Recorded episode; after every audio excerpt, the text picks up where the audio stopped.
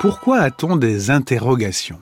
L'être humain, dit-on, est l'être qui pose des questions. Alors pourquoi est-ce qu'on pose des questions? Bah, Il y a plusieurs réponses possibles à cette question elle-même.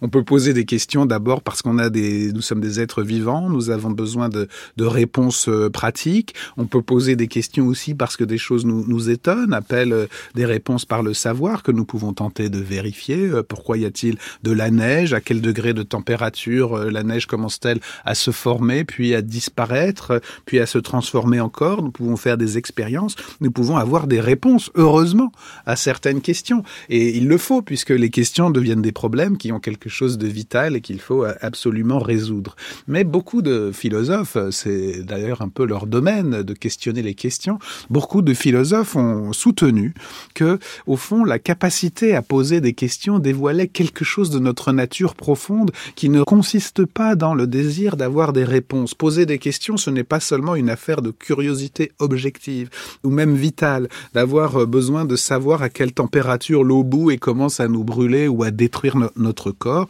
peut-être que la capacité à poser des questions révèle une mise en cause de l'être lui-même. C'est bien sûr Heidegger, suivi par Sartre dans L'être et le néant, qui a un chapitre extrêmement profond sur la notion d'interrogation, prolongé aussi par des auteurs peut-être moins connus, comme la philosophe Jeanne Delhomme, avec son livre admirable sur l'interrogation philosophique. Heidegger, qui lui-même suivait Kierkegaard, et qui disait la capacité à poser des questions. Et parmi toutes les questions, la plus grande question, la question pourquoi y a-t-il quelque chose plutôt que rien, la question de l'être, la question qui met tout en cause, la question de la possibilité du néant ou de la mort, cette capacité à poser des questions change notre rapport à l'être, ou plutôt selon lui, nous fait accéder à un rapport à l'être qui consiste dans la question elle-même et non pas du tout dans l'effort pour apporter une réponse. L'être humain serait l'être questionnant, l'être interrogateur. Alors peut-être que D'autres philosophes ont eu raison de critiquer cette sorte d'hyperbolique de la question infinie en disant justement que c'était un faux problème.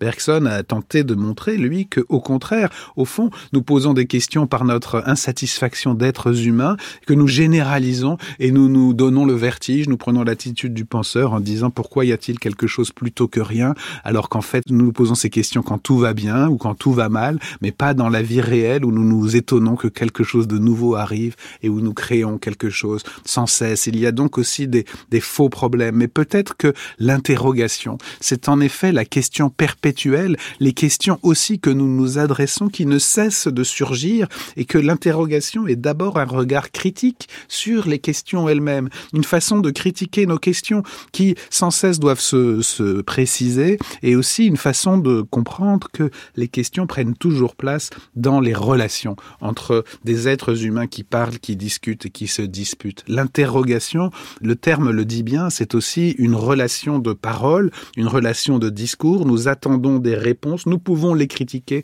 nous pouvons passer à une autre question. Les philosophes s'interrogent mutuellement. Les uns disent que la question de l'être est la plus profonde, d'autres disent que c'est une fiction. En tout cas, c'est un problème partagé, ce qui doit persister de l'interrogation, au-delà des réponses et des problèmes, ce qui doit persister, c'est l'espace de la discussion.